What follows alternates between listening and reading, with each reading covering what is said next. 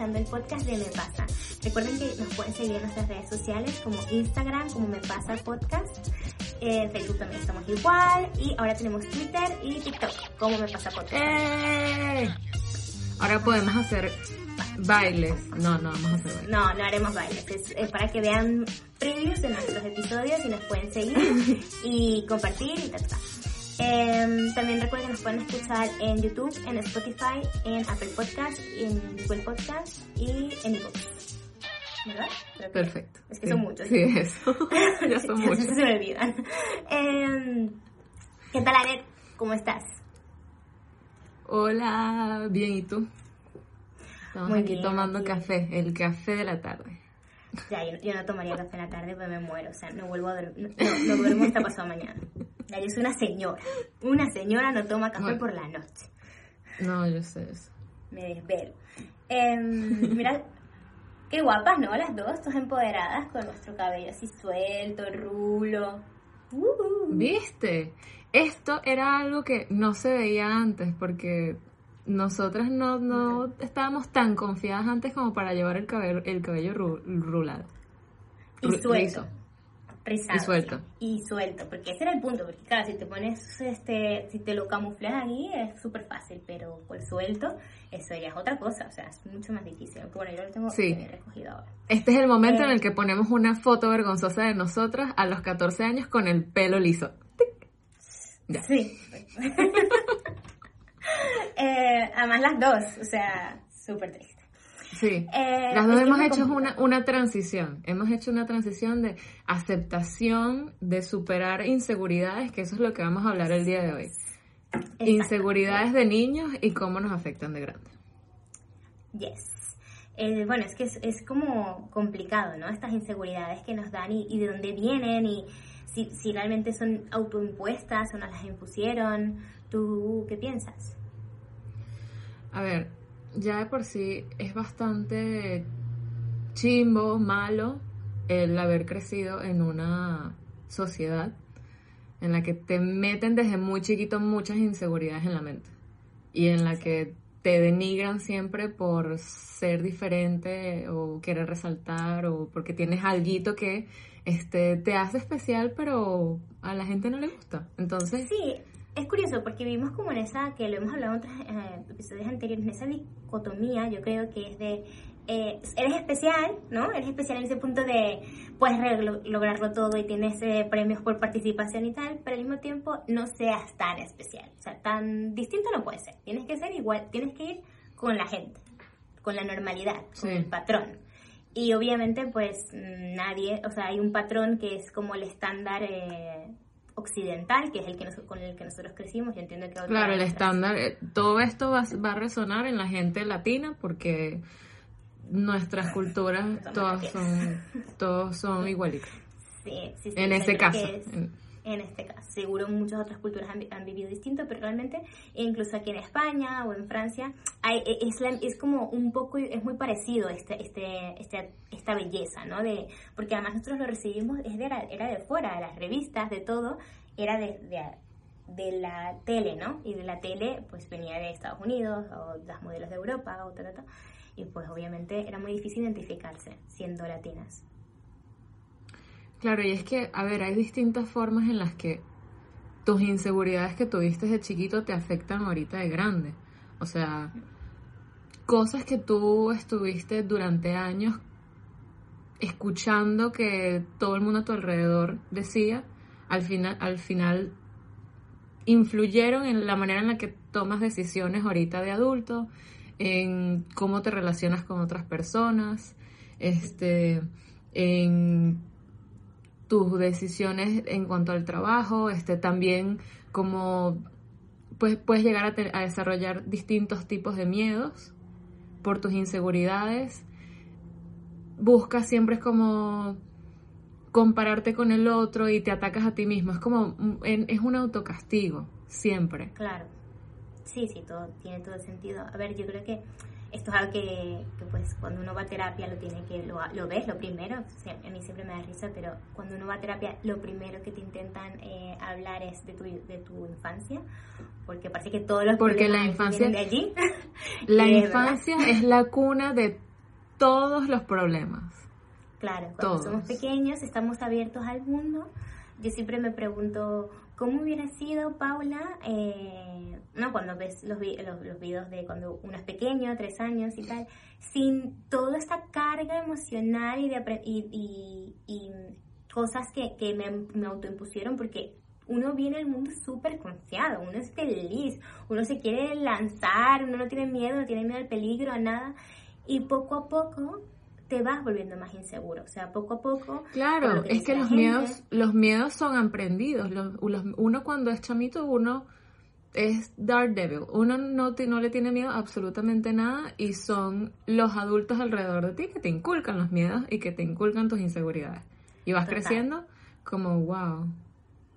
Bueno, con ese como, te, dan como un handicap, ¿no? O sea, es como muy raro, pero es como que tú, uno va solo por la vida y de repente dice, no, no, carga con esto y carga con esto y es muy complicado. Eh, para mí, las inseguridades que, personalmente yo acarreo desde, desde pequeña, eh, son cuando he tenido que tratar con ellas, cuando he tenido que em, imponerme a mí misma mis propios miedos y desaprender todo lo que se me había contado, yo creo que una de las cosas que siempre me preocuparon era como, yo sentía que, que, que tenía eh, que complacer a los demás. Y esto pasa mucho en las, en las niñas. Cuando tú eres niña, sobre todo en una sociedad muy patriarcal, tú, uno nace sintiendo o te dice, ¿no? Las niñas se comportan así, las niñas tienen que agradar, las niñas no gritan, las niñas no son eh, recañonas, las niñas son para agradar, son para sonreír y todo el mundo te diga qué guapa estás. Y cuando... Claro, la sociedad pues, espera demasiado de ti. Sí, además que es, es, para el otro, no es para ti nunca, es para el otro.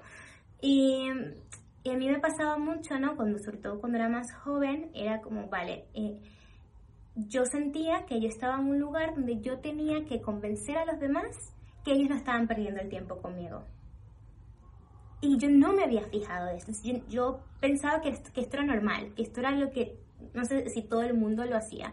Pero cuando conoces a más personas y ves que las otras, hay otras personas que dicen en plan, no, no, tú convénceme a mí, que yo no estoy perdiendo el tiempo. Y, y pasa mucho que por eso te intimidan, estas personas tienden a intimidarte. Y para mí no era así, para mí era como, vale, ¿cómo hago para que por favor te quedes a mi lado y, te agrade yo? Sin importar a mí, si a mí me agradaba esa persona. Sí. Y es, complicado.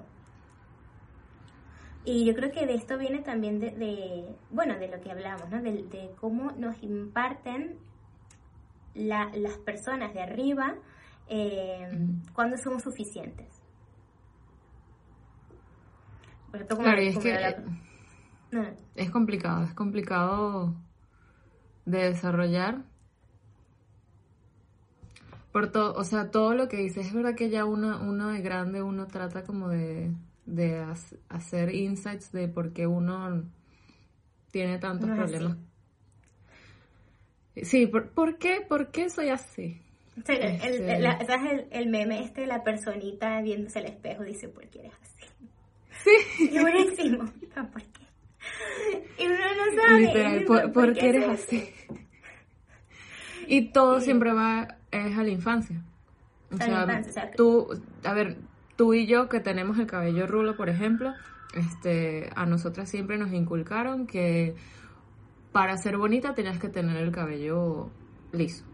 Sí, sí, o sea. Y que, y entonces te veía, y entonces esto era como uno estaba desaliñado, uno era feo, ay, esas greñas, este, o sea... Esos pelos de loca, estás como un sol, em, como un león. Y a todas estas no te no, pero y no te las dicen en modo de ataque, sino es que ya es como, era como tan normal recibir todo ese tipo de comentarios que uno era como, mierda, en verdad sí soy fea.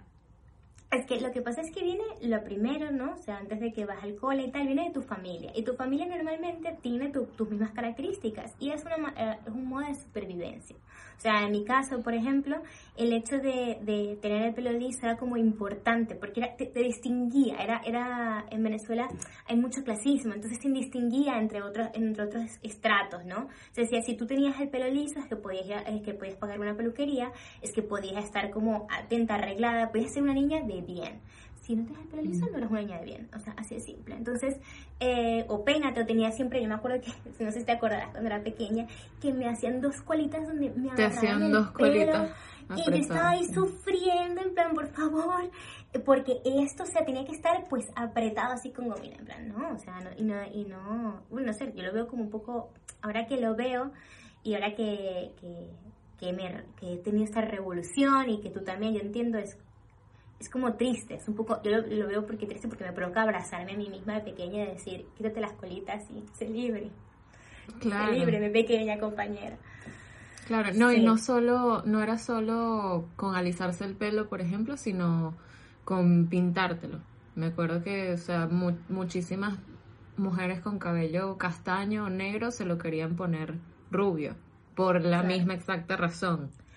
Pero es que ¿qué este veíamos en la tele? O sea, realmente lo que veíamos en la tele eran, estos estándares de belleza, que eran las Estándares de belleza y todas las, las, las las mis Venezuelas que marcaron como pauta también, o sea, y eso desarrolló, aparte del cabello, otro tipo de inseguridades en el cuerpo, o sea, todo el mundo quería tener las tetas operadas, todo el mundo quería tener una cinturita súper chiquita, y es como, ajá, pero tú no te estás dando cuenta que todo eso es súper no saludable.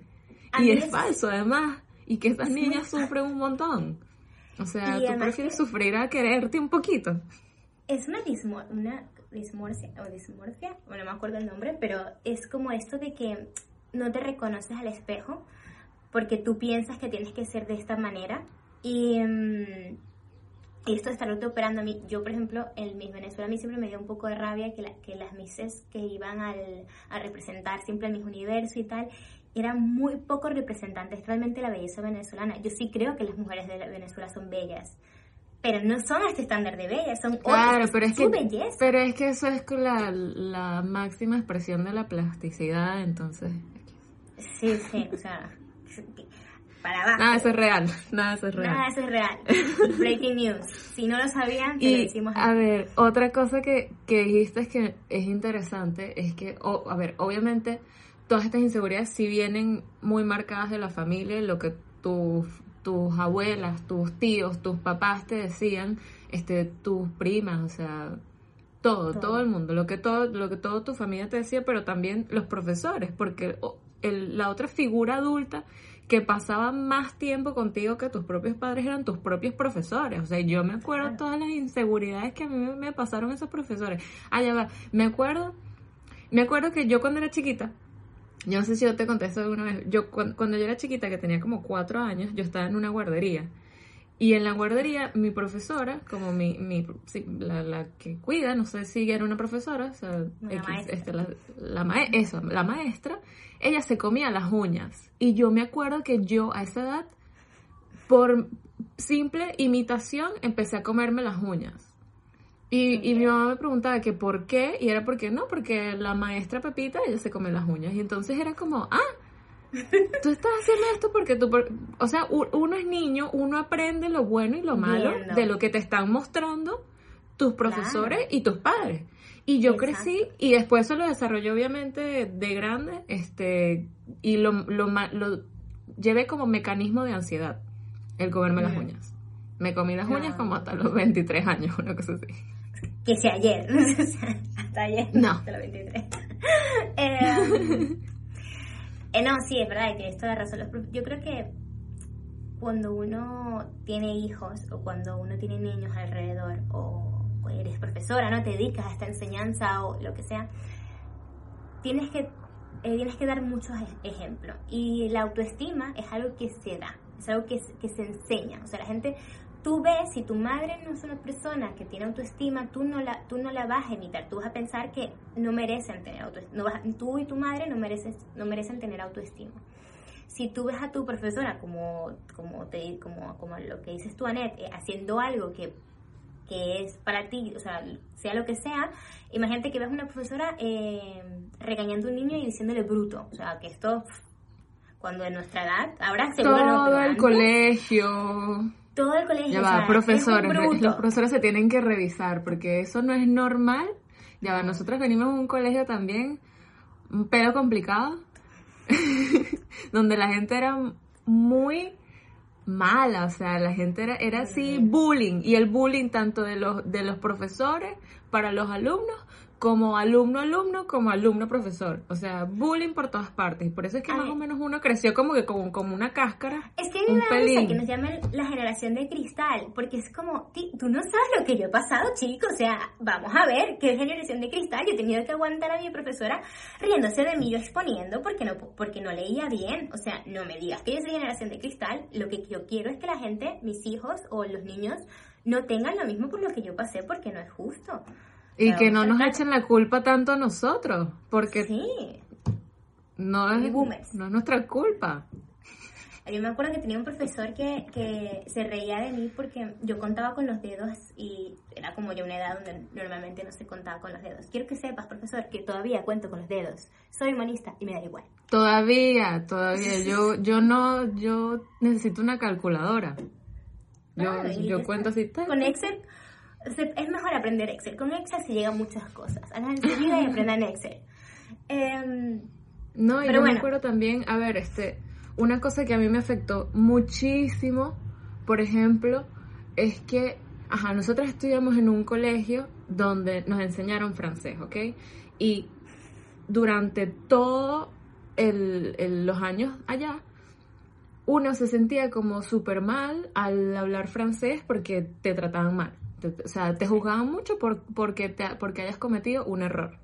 Y entonces uno como que crece con ese, con ese miedo de que, oye, yo no quiero, no quiero hablar, no quiero expresarme por miedo a, a equivocarme.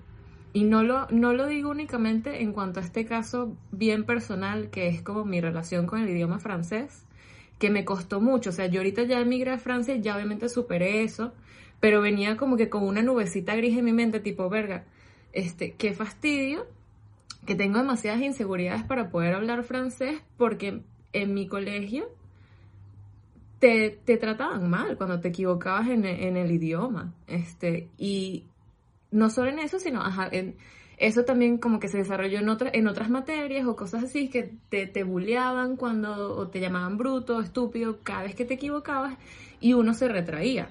Uno trataba como de, bueno, yo voy a limitar mi participación en esta clase porque no es porque yo no sepa la respuesta o no es porque yo no entienda la clase, es porque yo no me quiero equivocar.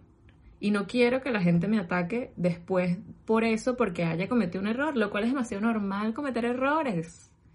sí, y uno, uno creció con eso. Yo me acuerdo que hasta en la universidad yo no quería participar en, en debates, por ejemplo porque me da demasiada ansiedad. Era así como, no, y no era hablar en público, no es el hecho, ah, tiene, tie- eh, tienes miedo a hablar en público o pánico escénico. No, es, es eso de como que presentarte ante los demás con una, con una idea, un fact, lo que sea, y que te tilden de bruto, porque cometiste un error.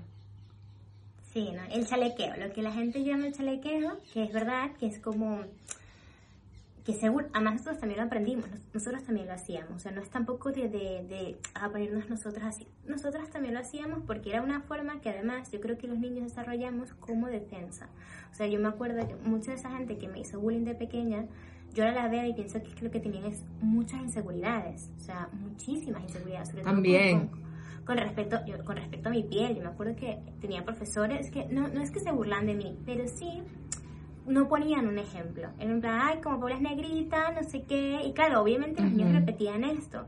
Y mm, tampoco enseñaban, lo cual, eso también es muy triste, porque claro, es cuando no tienes eh, una, una base, un, un- en el colegio que te enseñe de dónde venimos y tal, pues es mucho más complicado.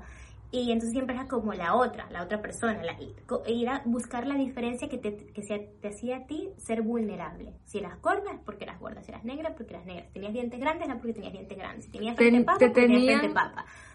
Tenías que encasillar a la gente. O sea, el sistema de la inseguridad es como vamos a, vamos a buscar la, físicamente qué es lo que le hace distintas a esta usa lentes, exacto.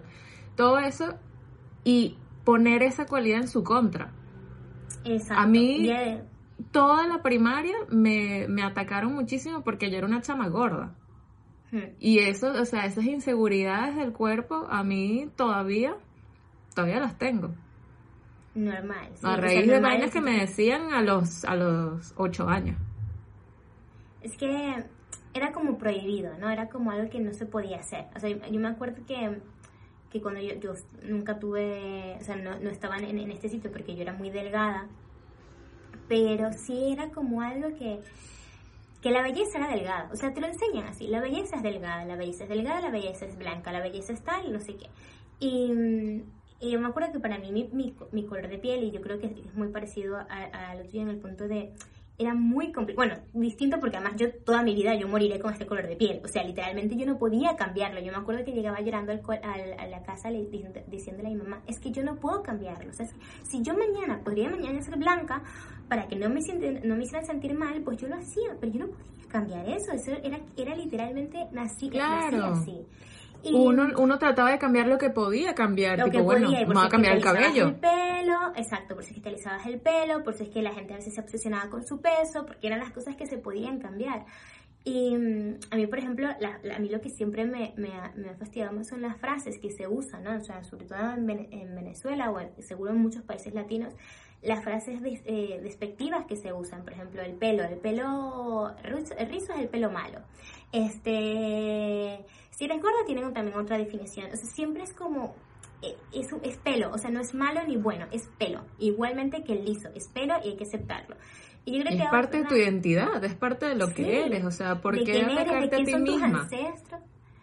Dice todo de tu historia. De tu historia, y eso es algo que tienes que aceptar. A mí me pasó por mucho tiempo que después que yo dije, mira, me cansé, yo quiero aprender quién soy, quiero este, encontrarme la confianza en mí misma, quiero dejar de sentirme insegura. Y me empecé a dejar el pelo rulo y empecé a hacer la transición y tal, y eso es ir cortando el pelo eh, que tienes ya quemado y todas estas cosas. Eh, me acuerdo que me costó mucho reconocerme al espejo, o sea, era como... ¿A qué edad, a qué edad hiciste la transición, Pablo? A los... Al cabello... ya grande, a los 21, a los 21. Entonces, este... Con, con 21 un día decidí, me di cuenta que era como o sea, me di cuenta que estaba gastando demasiada energía en ir a la peluquería cada semana y cada tres meses a desrizarme el pelo. O sea, desrizarme el pelo, que para gente que no sabe, es como un químico que te ponen aquí que te quema el cuero cabelludo. O sea, literalmente salen costras a veces de sangre.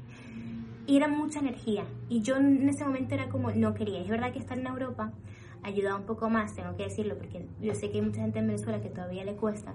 Porque como en Europa siempre es como si eras un poco, eres distinta, pues llamas un poco más la atención y es como mucho más relajada, que la gente, tuve gente mayor con el pelo púrpura, la gente le da igual, este, es como más, hay, más aceptación en, que seas distinto, e incluso cuando son, obviamente, gente eh, normalmente, pues, blanca, rubia o lo que sea, acá la em, gente, en, Europa la gente es mucho más tolerante, este, sí, porque es como son muchas etnias mezcladas al mismo tiempo, sí, o sea, no, no one fucking cares. O sea, sí, literalmente. Que si va a lo que quiera. Aparte del hecho de que los conceptos de belleza acá son bastante, mucho más distintos a, a los de Latinoamérica. Acá es como bueno, súper natural. en exacto, va más por la aprecian, Aprecian la naturalidad. Yo me acuerdo que este, yo utilizaba mucho maquillaje, por ejemplo antes. Y cuando llegué acá y vi que ninguna francesa usaba maquillaje, únicamente rímel, fue como, hmm, Ok. Interesante. Y más o, menos por, más o menos por ahí fue que yo también decidí de, ay, no me voy a pintar más el, cabello. O sea, nadie se pinta el cabello en este país. Nadie. A menos que tengas que sí, canas. Y aún así la gente acepta ah. demasiado eso. O sea, es, la gente es la gente es muy segura de sí misma acá. Sí, es increíble. Ya, yo, estaba en Francia y creo que esto es un poco distinto que, que, aquí en España. La gente en Francia tiene una seguridad, pueden tener un delfín en la La gente es muy segura de sí misma, o sea... sí, o sea, Vogue.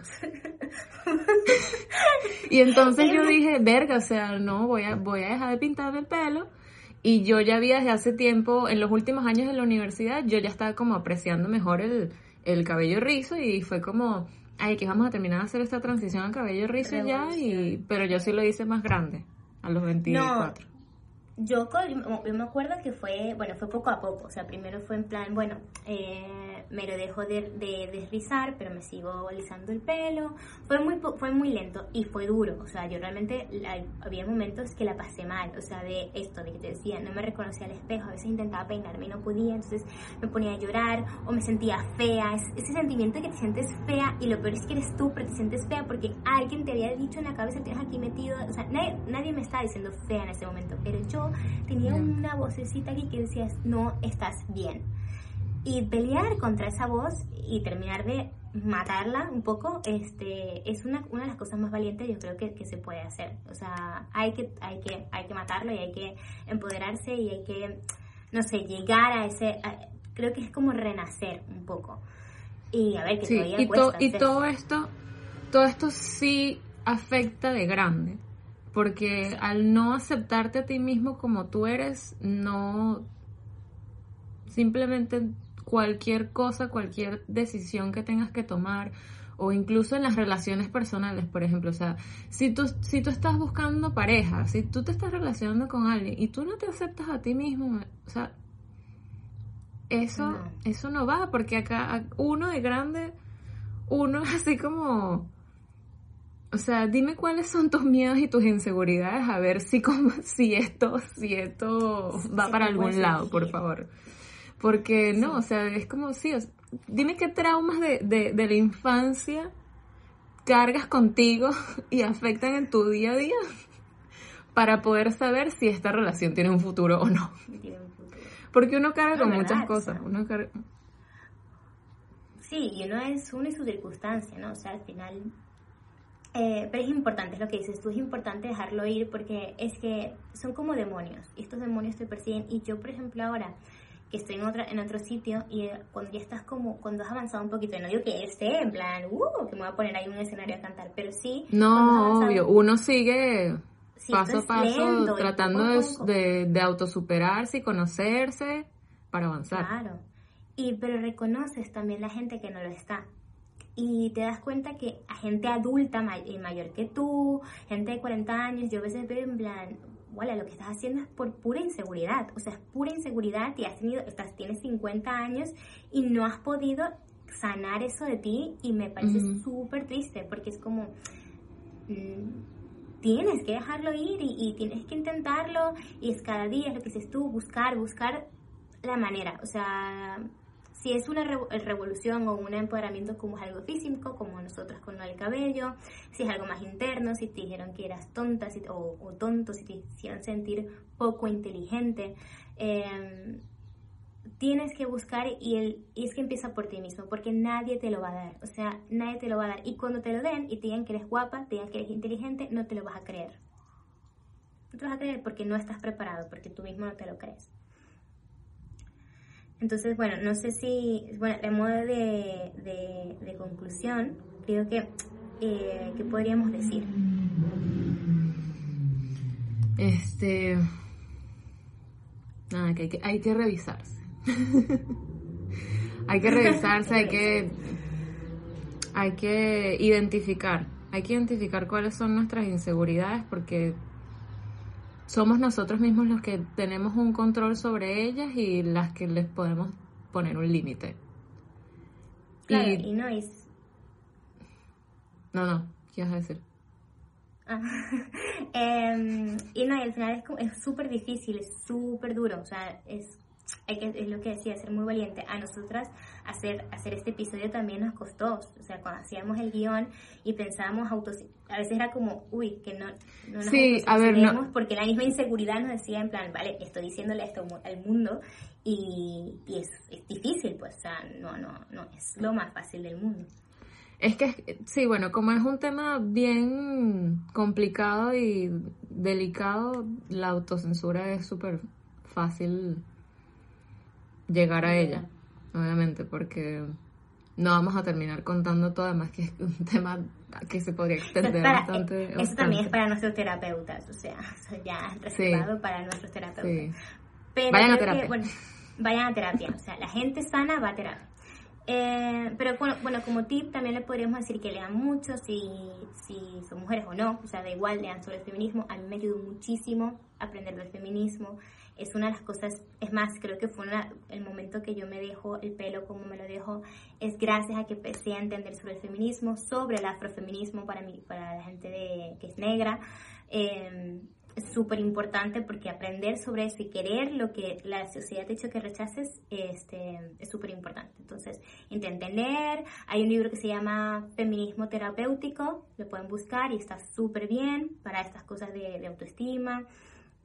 Em, y bueno, que al final a veces los métodos, hay que aceptar que, que los métodos que hay que hacer para, para tener confianza no son los más fáciles y nos van a costar mucho.